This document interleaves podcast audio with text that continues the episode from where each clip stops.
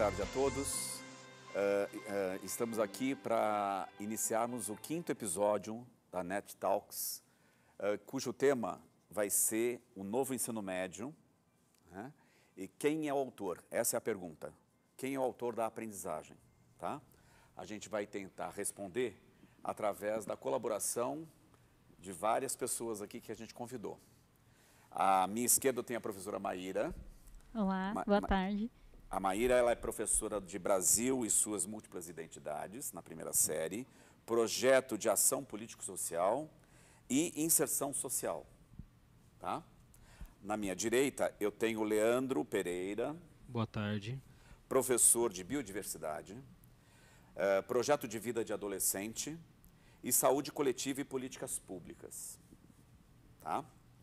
Para colaborar com a gente, eu trouxe duas alunas do segundo ano, que já viveram dois anos aí de novo ensino médio. Boa tarde. Que é a Isadora. Boa tarde. Né? A Isadora, aluna do segundo B. Uhum. E a Maria Eduarda, que a gente vai chamar de Duda a partir de agora, a Duda Oliveira, do segundo D de dado. Boa tarde, agora eu fui certo. Ah, yes. Uh, à minha esquerda tenho dois alunos do nono ano, uh, que a gente convidou para falar das suas expectativas em relação ao novo ensino médio. Então, a gente tem o Miguel Giuliani, do nono F. Boa tarde. E o Lucas Bueno, do nono C. Boa tarde. Legal?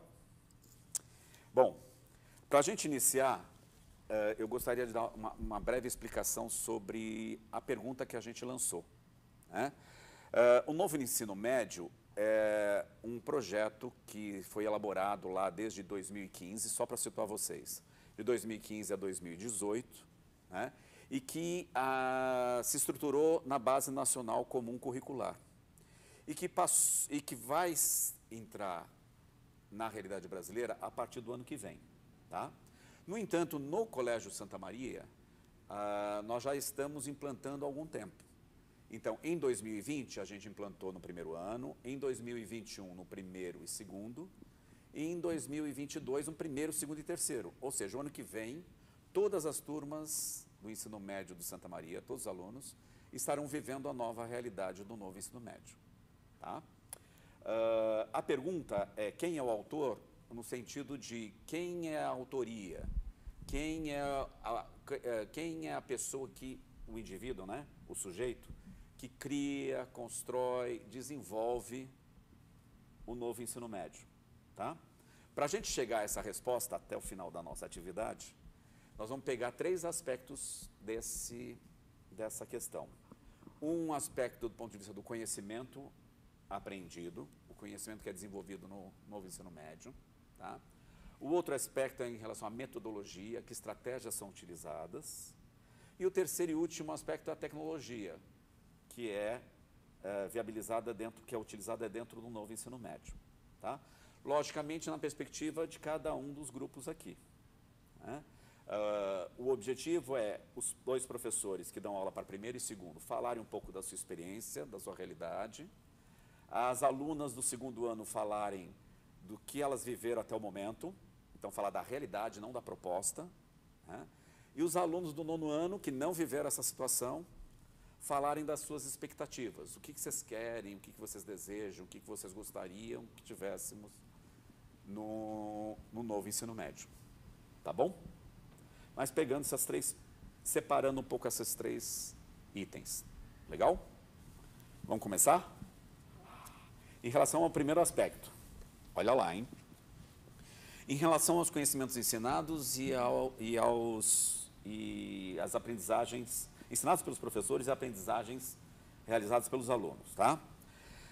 Uh, eu vou começar com os professores, que normalmente estão bem desinibidos e tranquilos, para falar sobre uh, se a grade curricular, ou seja, o conjunto de unidades curriculares do novo ensino médio, né, eles são mais interessantes ou mais adequadas aos jovens de hoje. Vocês acham que isso é uma verdade? Eu posso afirmar isso? Sim. É, então, pensando no contexto que eu ministro, nas aulas que eu ministro, acho que sim é mais interessante. Claro que a gente precisa entender o novo ensino médio a partir de, do seu recorte, de, porque a, é, distintas disciplinas e objetivos dessas disciplinas. Então, ou unidades curriculares, melhor, melhor dizendo. Então, a gente tem um currículo básico que se pretende ser o mais universal. A gente tem os itinerários de área que pretende é, a especialização. Então, alunos que já dominam determinado conhecimento ou querem se aprofundar.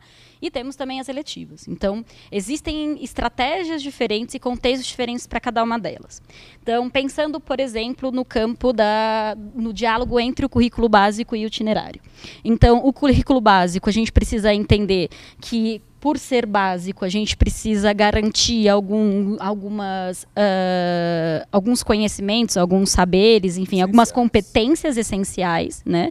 É, e quando a gente pensa no aprofundamento dos itinerários, é claro que esse problema, essa situação, esses assuntos, eles precisam fazer sentido na vida e na experiência do aluno.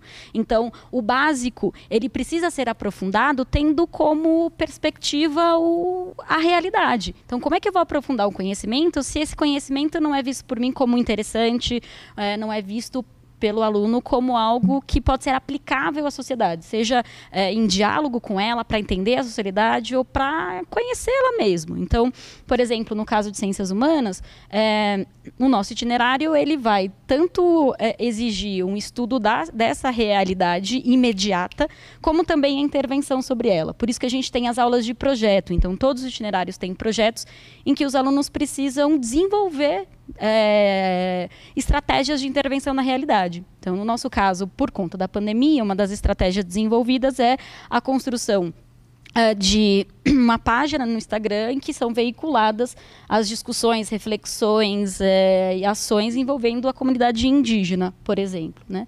Então, mais do que o conhecer, é um conhecer articulado à realidade, um conhecer com significado. Leandro, uh, você acha que, uh, vamos pensar em relação ao antigo currículo, né? Quando a gente fala novo, significa que é uma proposta diferente. A comparação tá é inevitável. É né? inevitável, né? Uh, em relação ao que a gente chama de currículo tradicional, onde o professor era o centro da, do processo, você vê esse novo mais interessante? Sim, sim. Primeiramente, agradeço né, ao, ao convite. E como a gente, como você disse, é inevitável a comparação com o antigo, vamos dizer assim, ensino médio. Né? Porque se eu tenho um novo é porque hoje estamos na transição né, ainda. O Santa definitivamente 2022 entra, né, mas como ensino médio, como escola, como Brasil Educação, estamos na transição. E é inevitável não compararmos, né? E eu acho que assim, o que mais chama atenção dessa comparação é sempre a ideia que o antigo né, ensino médio ou tradicional ensino médio, muito do que é abordado ou era abordado era um conteúdo que a gente sempre se perguntava, eu mesmo como professor, e a maioria dos meus alunos em 15 anos se perguntava onde que eu vou usar isso. E isso era uma pergunta corrente, né? que intrigava, né? Era muito comum essa pergunta em, biologia, por exemplo, que quando se falava né, em alguns conteúdos eram complexos. Né? Sempre quando fala em biologia, se fala em nomes científicos, né, algumas nomenclaturas e inevitável. Os alunos me perguntavam, professor, legal, eu, eu gosto quando você conversa, explica, entendo. Acho que às vezes a questão não é se compreende ou não, mas eles sempre me perguntavam, onde que eu vou usar? Né? E isso intrigava, né? Muitas vezes a nossa resposta era simplesmente porque tinha uma questão acadêmica e tinha um vestibular por detrás, né? E hoje não, hoje nós entendemos dentro da grade, né, como a Maíra falou, que existe uma base, né, que ela é universal, como o nome já diz, é uma base que é o, não vou dizer o mínimo, né, mas é o alicerce para se construir, né, um conhecimento e depois disso, o aluno ele vai traçando o seu caminho e, e, e as coisas começam a fazer significado. Né? E esse conteúdo base também já não é mais o conteúdo base de antes. Ele é um conteúdo base que a gente assim começa a entender que isso serve para a vida. Eu acho que sempre a, a, pergunta norteadora assim dos alunos a resposta é isso serve para a vida. É para minha construção como pessoa. Então hoje nós temos já até o base já não é como antes. É um base que realmente é um alicerce que constrói ali um indivíduo como né, um ser pensante, protagonista, ativo na vida. E depois disso, no caso do nosso ensino médio aqui no Santa, temos o itinerário que, e, e as eletivas que isso vai afunilar ainda mais, vai dar esse norte, essa visão mais fina para realmente a carreira dele, né? Uhum. né? A carreira tanto acadêmica como pessoa. Então, eu acho que a resposta veio agora. Né, a resposta, aquelas perguntas que sempre o aluno fez para gente, da, da biologia, então. da é. química, da física, da nossa área de ciências, da natureza, a resposta chegou. Uhum. Eu acho interessante isso, porque se eu pudesse voltar atrás para aqueles alunos, né, há uns anos, eu ia falar, cara, a resposta está no futuro, 2021, 2022, daqui para frente. Então essa mudança está sendo positiva. Está sendo positiva. Eu queria, eh, em relação a isso, porque é, para nós aqui a gente tem já uma visão meio já elaborada, pensada, e agora com o terceiro ano a gente já consegue fazer uma projeção onde a gente vai, vai chegar. Só que vocês viveram dois, agora para as alunas do segundo ano, hein? Nós, eh, vocês, já, vocês viveram essa situação durante dois anos. Né? Uh, e eu queria pegar um aspecto que ele levantou, que é a questão da, da, do direito de escolha. Vocês passaram a ter o direito de escolha, de escolher essa trilha, né? uh, esse percurso, tá? Uh, o que, que vocês sentem de positivo em relação a isso? Em, de, de poder escolher? É, eu acho. Posso, posso falar? Eu acho que, em primeiro de tudo, a gente poder escolher seria um modo da gente é, poder se expressar do jeito que a gente gosta. Por exemplo, eu não sou uma pessoa de exatas. Então, poder é, ter a escolha de, de, traçar uma área mais para linguagens ou para humanas é, me faz é, conseguir aprofundar no que eu realmente gosto, no que eu realmente me interesso e escrever, principalmente em humanas, é, sobre o que eu sei, as minhas opiniões sobre o mundo, que às vezes no ensino médio mais tradicional eu não conseguiria, né? Até porque não tem essa liberdade de você simplesmente é, sentar e se aprofundar em alguma coisa que você genuinamente tem interesse. Eu acho que uma coisa muito positiva que teve em toda essa mudança do ensino médio e tudo mais foi o fato de que, além da gente poder aprofundar nas áreas que a gente gosta mais, uh, também é mais interessante porque a gente a gente pode escolher as áreas que a gente tem mais dificuldade, talvez. Por exemplo, ano que vem eu estou pensando em ir para ciências da natureza, porque eu não tenho tanta facilidade com ciências da natureza. E linguagens, Ou seja, por exemplo. você pode escolher pela diferença e não pelo reforço, né? Exato. Eu posso escolher pela diferença e não pelo reforço. Calma. Eu me Desculpa, confundi eu um pouco com a sua fala. Eu te atrapalhei. Não, é porque, por exemplo, uma, um itinerário que eu não pensaria em ir seria linguagens, porque eu tenho muita facilidade em linguagens. Uhum. Então eu gostaria de me aprofundar mais em outras coisas que eu não tenho tanta facilidade Perfeito. e que podem me acrescentar mais, porque linguagens é uma coisa que eu já vou naturalmente. Então é uma escolha minha. Tem gente que gosta de se aprofundar no que já vai naturalmente, o que uhum. eu acho muito legal também. E eu também acho legal que os itinerários uh, deixam a possibilidade da gente poder rotar entre todas essas áreas. Então, eu não estou fazendo nem linguagens, nem ciências da natureza.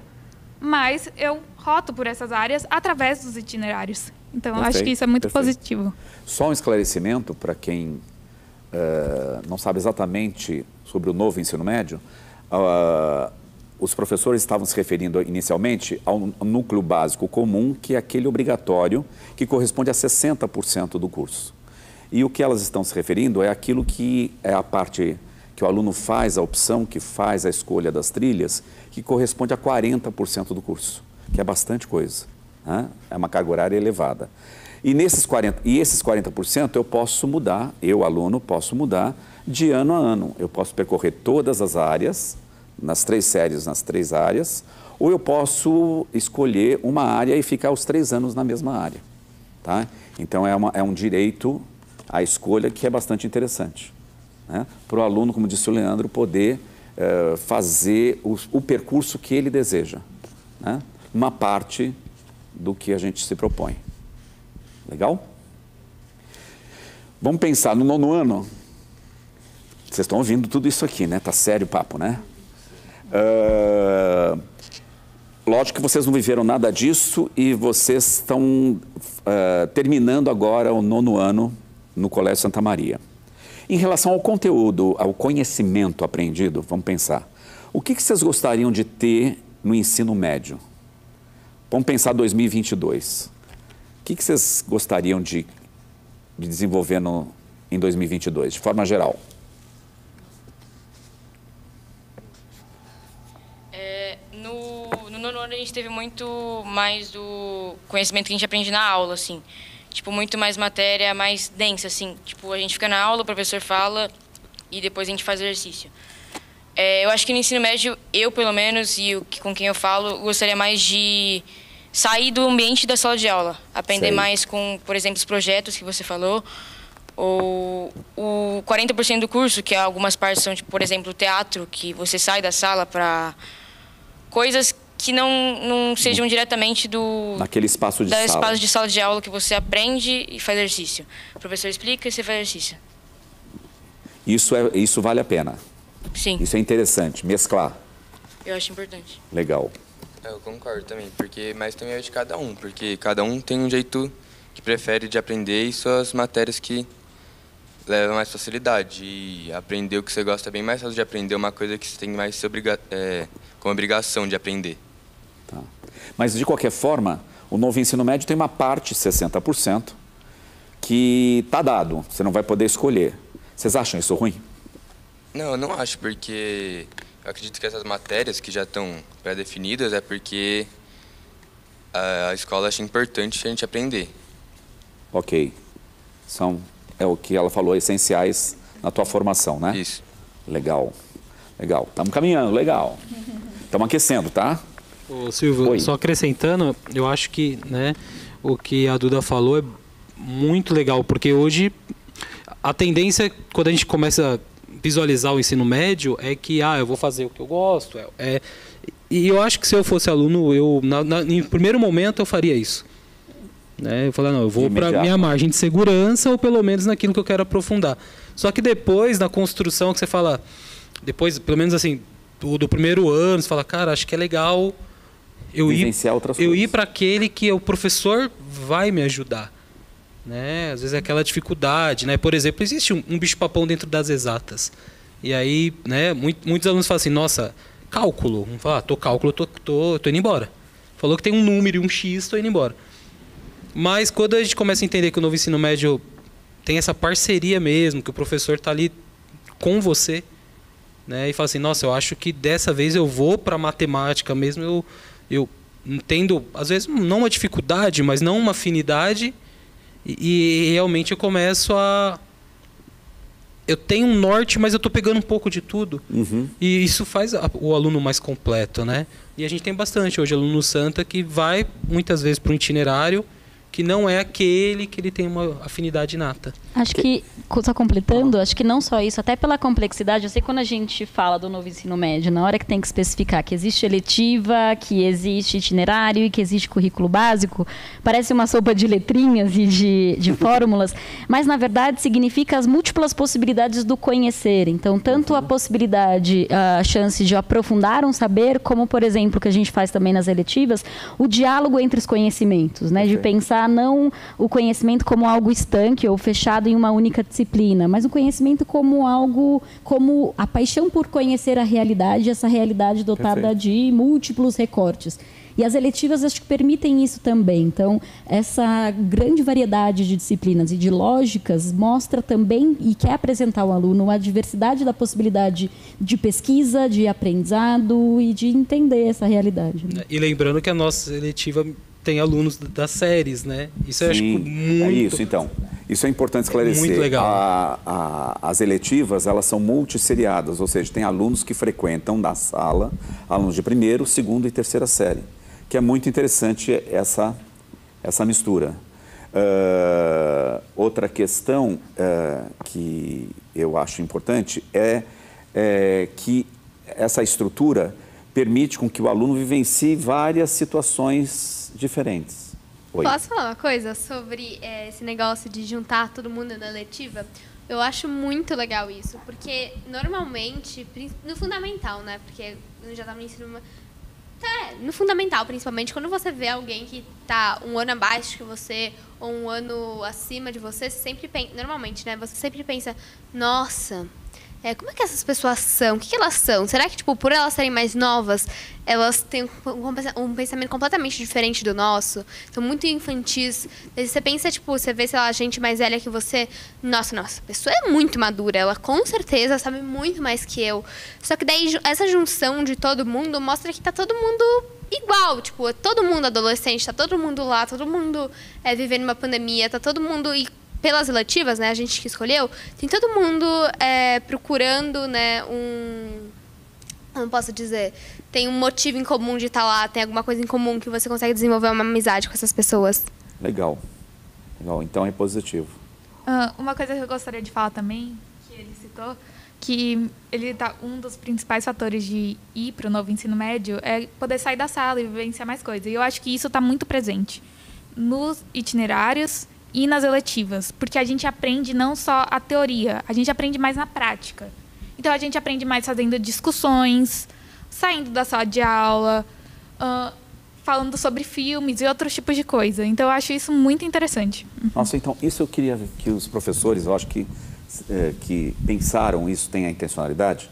Uh, pensando agora na questão da metodologia, tá? No nosso segundo aspecto, uh, em relação às estratégias. A gente sempre fala que no novo ensino médio tem uh, metodologias mais ativas. Né?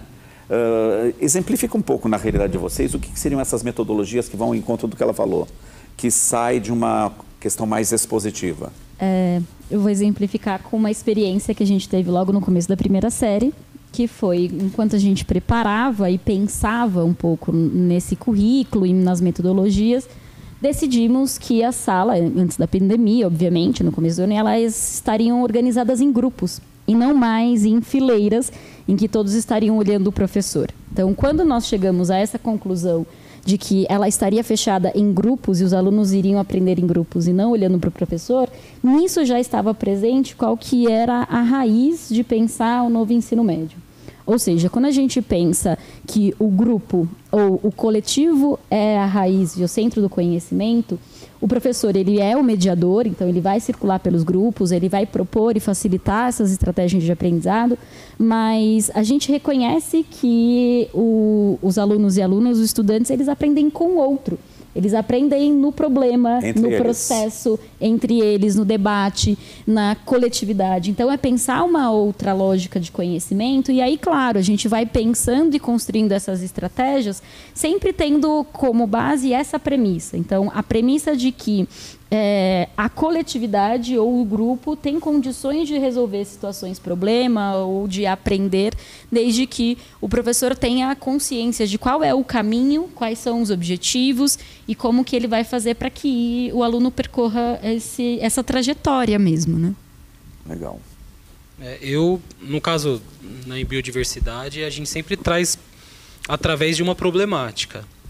Né? Então, acho que pega né, o que ele falou, por exemplo, ah, vamos falar, o professor traz conteúdo, conteúdo de 75 minutos. Eu, como biólogo, questiono, às vezes, neurologicamente isso. Né? A capacidade de absorção desse, né, de todo esse tempo. Então, na questão da metodologia ativa, tirar o aluno da sala de aula, daquele ambiente, eu sempre parto de uma problemática. Então, ah, o assunto é sobre genética e DNA. Então, a gente tem uma problemática que é comum a todos. Então, por exemplo, eu pergunto para eles ou trago alguma coisa se você comeria um animal mutante. E quando se fala em mutante, para nós aqui, eu, eu sou meio nerd, eu gosto muito de desenho e de HQ, essas coisas. Então, quando você fala em mutante, inevitavelmente vai se falar de universo Marvel, X-Men, isso vem na mente deles, é inevitável. E é conhecimento. Que é a realidade deles. Que é conhecimento. Então, muitos estão falando, não, é uma, é uma resposta comum, não. Então, disso a gente, dessa problemática ou dessa contextualização, a gente traz, por exemplo, a ideia dos alimentos transgênicos.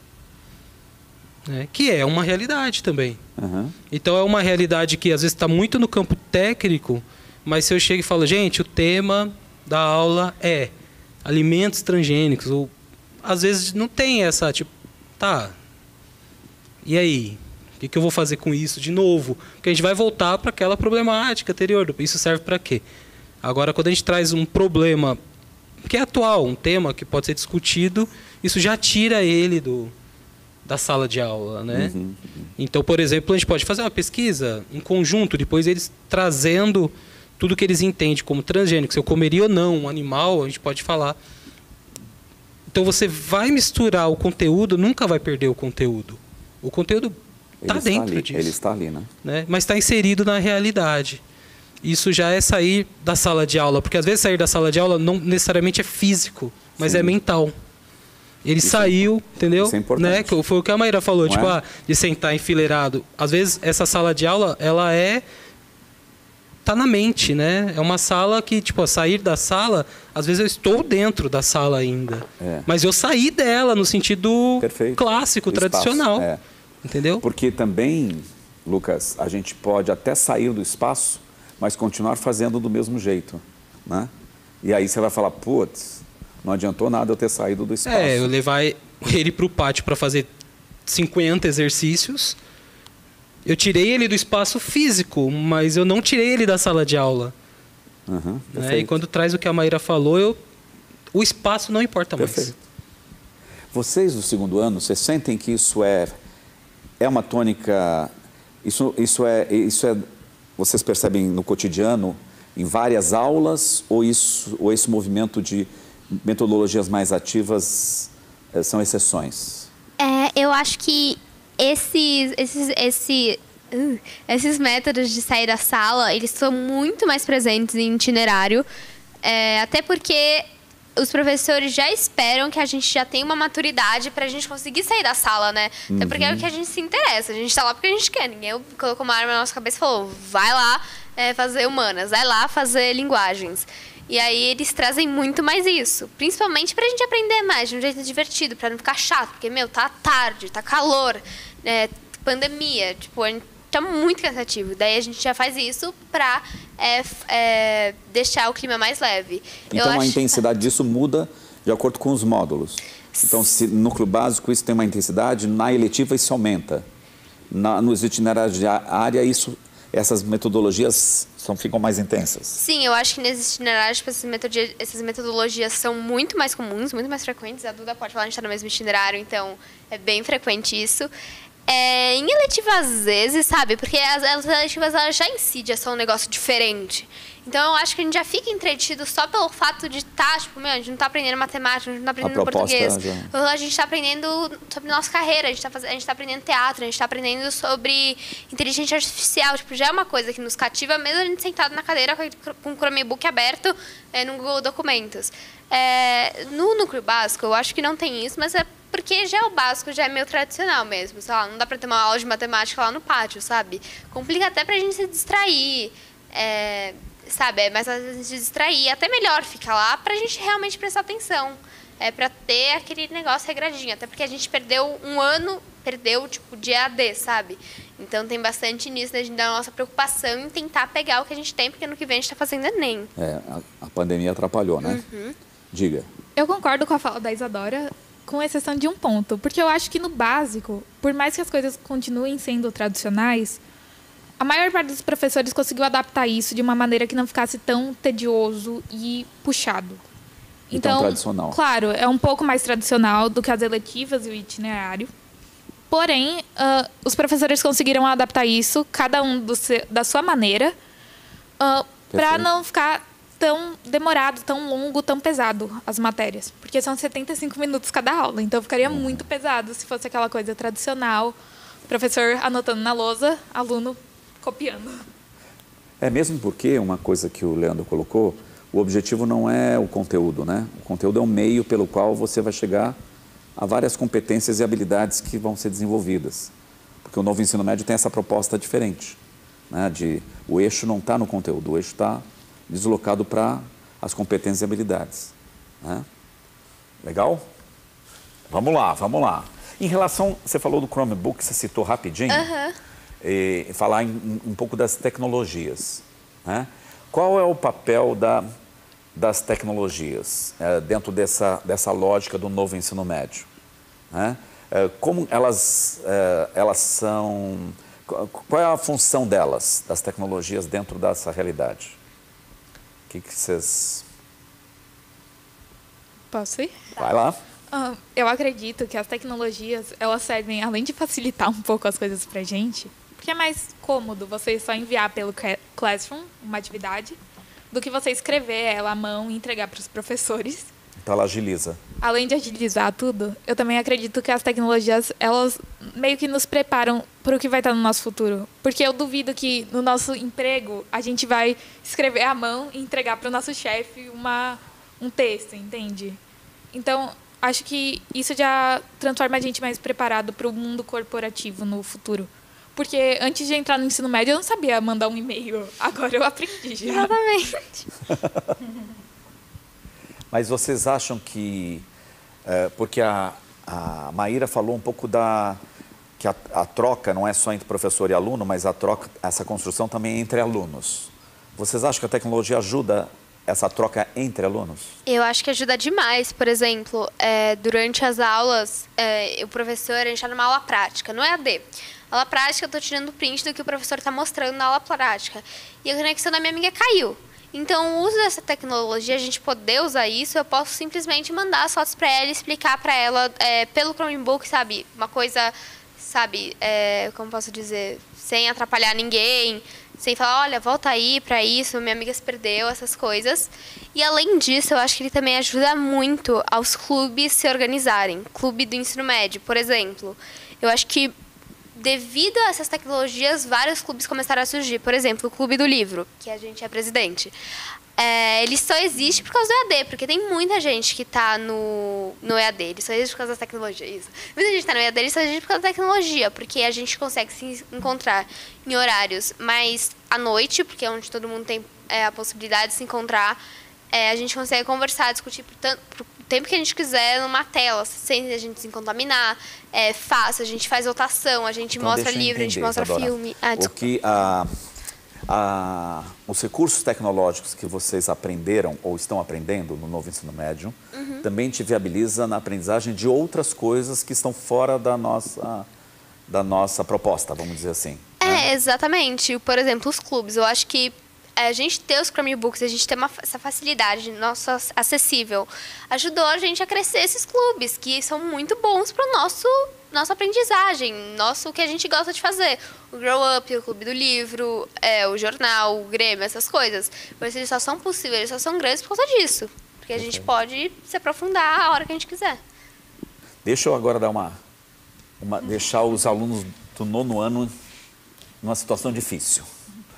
Vocês acham que hoje, né, vocês, vocês estão, acostumados com, estão acostumados com algumas tecnologias aí da, que estão no, na sociedade, né? Dentro de casa vocês também têm acesso a isso.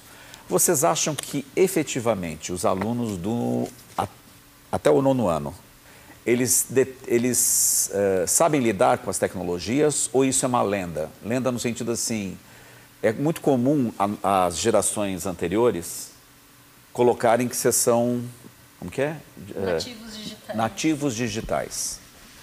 Eh, e, e isso pressupõe que tá todo mundo já domi vocês já dominam. A minha pergunta é, antes de ter o novo ensino médio, vocês acham que vocês já dominam? Vocês dominam muito? É, em relação à internet, Internet, redes, ah, mecanismos de, de comunicação entre... ah, eu acredito que a maioria sim, que está muito ligada principalmente a jogos. a jogos? É. Então, é especificamente a jogos. Na maioria das vezes sim. Eu acho que, por exemplo, hoje que a gente teve que escolher as eletivas que a gente vai fazer. Aí, tipo, hoje foi praticamente uma corrida para ver quem é primeiro.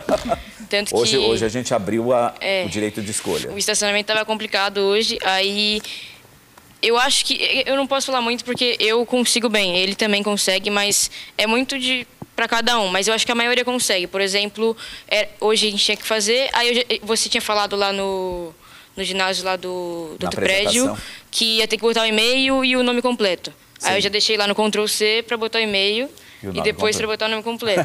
para ser rápido. Eu acho que a gente domina bastante, sim, mas isso na minha no meu ciclo assim de pessoas que eu convivo e tudo, mas eu não consigo falar por todo mundo. Eu acho que tem gente que tem muita eh, dificuldade no EAD, por exemplo, muita gente não conseguia entrar na aula porque não não clicava com o botão certo, mas eu acho que a maioria sim lida bem com a tecnologia.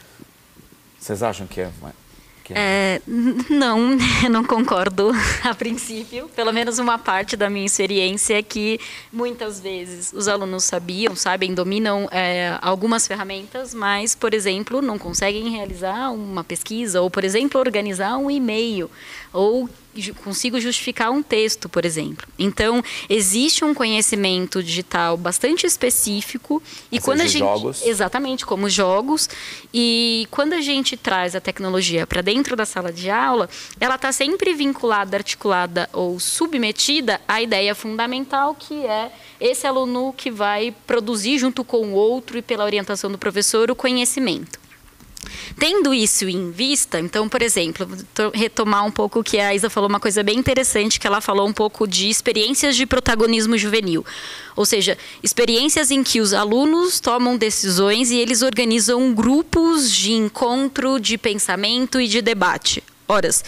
É, a tecnologia por si não produz alunos protagonistas ou incentiva o, o protagonismo, né?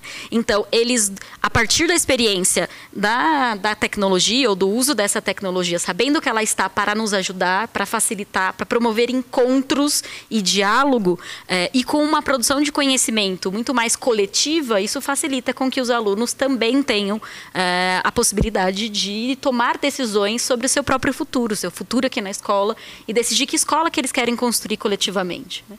Então, é, é uma pedagogia que vê a importância do diálogo, diálogo com a tecnologia, que ela tem que facilitar, ela tem que estar ao nosso serviço, mas, sobretudo, esse sujeito ele precisa aparecer. Então, ah, então eu estou tentando evitar de dar minhas, minhas opiniões e ideias, mas colaborando com o que você está falando, portanto, a tecnologia ela não é o, o fim em si meio. mesma, né? Ela é o meio, é uma ferramenta tal. Porque ela também pode ser a tecnologia, porque é muito comum a gente achar que o novo ensino médio, a nova proposta, o que há de novo é, são tecnologias, a introdução de tecnologias. Só que a tecnologia pode ser alienante, ela pode ser gerar isolamento dos indivíduos, a tecnologia, ela não necessariamente gera coisas positivas para o conhecimento, né, para a aprendizagem do conhecimento. Então, as intencionalidades são mais importantes. Né? A nova proposta do, do ensino médio é mais. im- ele- ele- ele- é- é- isso é o centro, e não a tecnologia. A tecnologia é o meio pelo qual eu vou vi- viabilizar isso. Isso é muito importante, né? A gente considerar, porque a gente cair nesse mecanismo de ser moderno, ser progressista é ser tecnológico. Não necessariamente. Eu posso gerar alienação através da tecnologia. Exatamente. Então, por exemplo, quando a gente pensa nos trabalhos, imagina agora a gente, te- a gente tem uma ferramenta, que é o Google Sala de Aula e o Google Docs, que permitem que os alunos escrevam um texto a seis mãos, a oito mãos. Então, o que, que significa isso? Significa que eu tenho uma ferramenta que ajuda a comunicação e até a produção da escrita, mas eu preciso de acordo entre os alunos, eu preciso trabalhar em equipe, eu preciso entender a transição de um texto, por exemplo.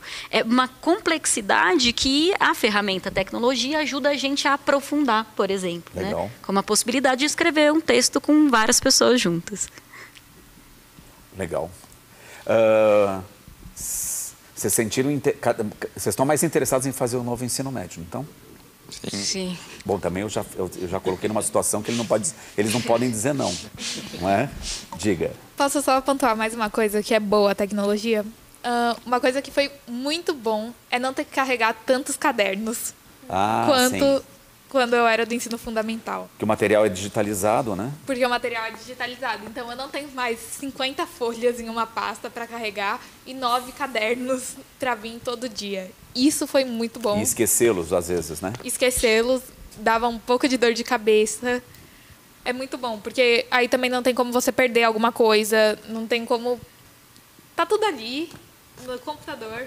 no alcance das suas mãos. Você só tem que levar o carregador e o computador e tá tudo certo. E até para vocês uh, terem como perspectiva, porque eu estou falando que a coisa vai ser positiva para eles, mas também para vocês.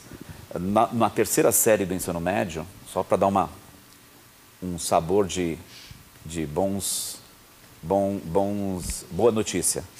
Uh, na, na futura terceira série, o módulo suplementar, né, que vai ser feito no período da tarde, uh, esse material que vai, vai ser todo digitalizado e não vai ter o material físico, vai permitir aos professores estabelecer a ordem dos conteúdos, os exercícios, de acordo com as necessidades de cada turma, de cada contexto.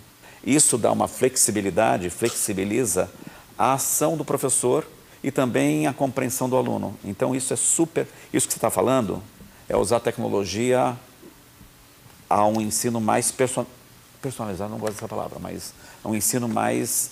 mais próximo. mais próximo do aluno. Boa, gostei. É, porque eu acho que assim, a gente tem que partir do pressuposto que a tecnologia é presente. Então, não, não adianta a gente negligenciar ela na educação, porque senão a escola vira algo que eu vou colocar numa, num domo, né? E a escola, ah, não, isso não pode, né? Dentro da escola, que nem a questão de sair da sala de aula, que foi uhum. sempre uma resistência. E a tecnologia também foi uma resistência. Então, ela existe. Ponto. Isso é uma temos que entender, né? Agora, o que eu acho que concordo muito com a Maíra falou, que existe a tecnologia voltada para games, corporativos e redes sociais, que não é toda a tecnologia. Existe uma tecnologia fora disso, né? existe um mundo fora disso. E realmente, quando a gente começa a trabalhar a tecnologia né, com os alunos, essa tecnologia fora da rede social e fora dos jogos precisa ser trabalhada também. Perfeito. Eles não têm esse domínio que às vezes eles acham que tem. Uhum. Né? E, e, isso, e de novo, a tecnologia é um meio, o conteúdo é um meio, tudo vai ter uma. é convergente. Convergente para o protagonismo. Perfeito. Né? Então, isso, isso é muito importante. E assim, é, lógico, a gente pode aqui questionar a questão da pandemia, não tem nada de bom nela. Mas a tecnologia que temos hoje como Google Sala de Aula, ela ajudou muito. Ela né? Eu, eu entendo que todos os professores se viraram uhum. né? No, no, Brasil inteiro. Mas aqui tivemos uma facilidade, porque a tecnologia foi um meio, é. foi, foi, foi mais fluido isso dentro né, da tecnologia. Então é muito importante que ela é um meio para chegar nesse protagonismo do aluno. O conteúdo é um meio, então as coisas vão né, se encaixando, vão tudo indo para um, um centro, né, para um lugar. Isso é muito importante. Legal, pessoal. É, já nos deram um sinal aqui que a gente tem que encerrar. É, eu queria agradecer a participação dos alunos do nono ano, que vão ser nossos alunos o ano que vem, as alunas que vão para a terceira série do novo ensino médio, aos professores que, Obrigado. que vieram colaborar aqui. O, o, tempo é curto, né? mas vamos pensar na, na, resposta àquela pergunta, né? Quem é o autor da, da aprendizagem? Eu acho que de forma diferente aqui, pensando no conhecimento, é, é a vivência do aluno que constrói. Né? Em relação à metodologia, ela tem que se adequar a, a, a forma, se adequar a estar próxima a cada um dos alunos. Né? E a tecnologia é para eh, esses objetivos finais. Então, o autor final, ou pelo menos a gente busca isso, né? a gente tem isso como intenção, é o aluno como centro do processo. Né? E nós estamos conseguindo viabilizar cada vez mais isso com a colaboração dos alunos e também e principalmente do corpo docente do Santa Maria. Eu queria agradecer a presença de todos eu espero ter ajudado a responder a questão. Tá bom? Obrigado, pessoal. Valeu.